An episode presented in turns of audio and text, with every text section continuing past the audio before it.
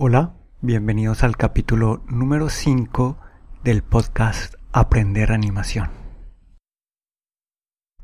Estas son las conclusiones del experimento que hice al escribir el guion de plaga, siguiendo la estrategia que había mencionado en capítulos anteriores.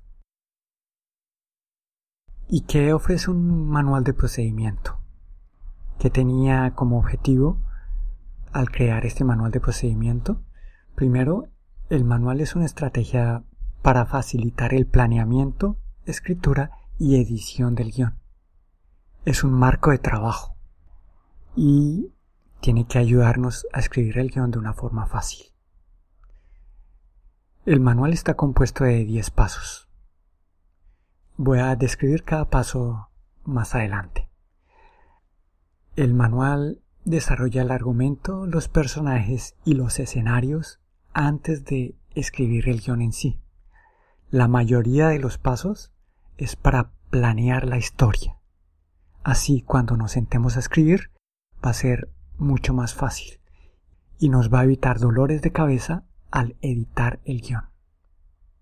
Además, el manual también describe cómo editar los diálogos y el guion en general. Pero antes de hablar de el manual en sí, de los diferentes pasos, pensemos cuáles son los bloques de construcción para escribir un guion. En sí lo que significa escribir un guion es escribir las escenas que lo conforman. Para escribir una escena necesitamos un lugar, una o más acciones y uno o más personajes.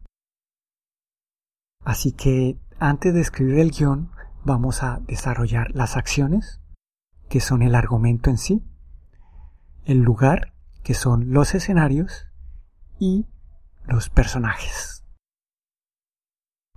El primer paso es escribir la idea y vamos a escribirla en una o dos oraciones. Si no podemos resumir la idea en una oración, es porque la idea aún no es clara y tenemos que pensar más hasta poder clarificar nuestra idea. La forma más fácil de llegar a la idea es responder a esta pregunta. ¿Cómo explicaría a otra persona de qué se trata el guion? Una vez tenemos la idea, vamos a escribir el argumento. Así que vamos a escribir tres párrafos.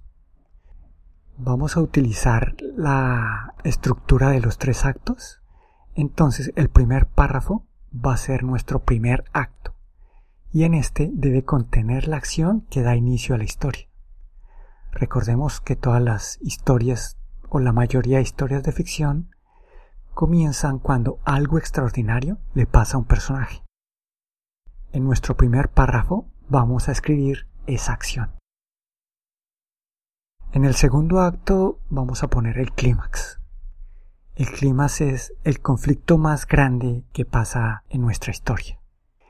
Dependiendo de la longitud de la historia va a haber muchos conflictos y el clímax es el conflicto más grande de la historia. Este lo vamos a poner en el segundo acto, por ahora en el segundo párrafo. Y el tercer párrafo vamos a usarlo como tercer acto y contiene el final de la historia. Para el paso 3 vamos a leer nuestra historia y sacar los personajes que hay en ella. En un documento aparte vamos a poner los personajes y vamos a crear un perfil para cada personaje. El perfil describe al personaje de una forma física, mental y socialmente. Así que debemos incluir edad, proveniencia y cuál es su personalidad. Y también, y es bastante importante, debemos incluir la historia desde el punto de vista del personaje. Y así como hicimos con los personajes, vamos a describir los escenarios. Los escenarios son dejados de lado por muchos escritores. No entiendo muy bien por qué, pero para la animación son bastante importantes porque los escenarios van a ser diseñados. Así que es mejor pensar en los escenarios de una vez. Y eso es lo que vamos a hacer en este paso 4. Ahora regresamos a nuestro argumento y lo vamos a expandir aún más. Vamos a coger cada párrafo que teníamos y vamos a escribir al menos tres párrafos más. Cogemos, por ejemplo, el primer párrafo, que era nuestro primer acto, y lo vamos a, vamos a escribir tres párrafos más, que van a ser el inicio, el desarrollo y el fin. Cada uno de los párrafos que escribimos se va a convertir en una escena diferente. Así que vamos a tratar de ser organizados y escribir un párrafo por lugar o por acción. Ahora, no tenemos que escribir tres párrafos nomás. Eso es lo mínimo. Vamos a escribir tantos párrafos como el acto necesite, que es lo mismo que decir vamos a escribir tantas escenas como el acto necesite. Y ahora vamos a leer de nuevo la historia y vamos a ver si han aparecido nuevos personajes y o nuevos escenarios. Y los cogemos y los pasamos a nuestra hoja de personajes y escenarios. También vamos a revisar los personajes que ya teníamos y los escenarios que ya teníamos. Vamos a repetir el paso 5 y el paso 6 tantas veces como sea necesario. Esto es, regresar al paso 5 para expandir nuestro argumento y después pasar al paso 6 para ver si hay nuevos personajes o nuevos escenarios y para expandir el perfil de nuestros personajes y de nuestros escenarios.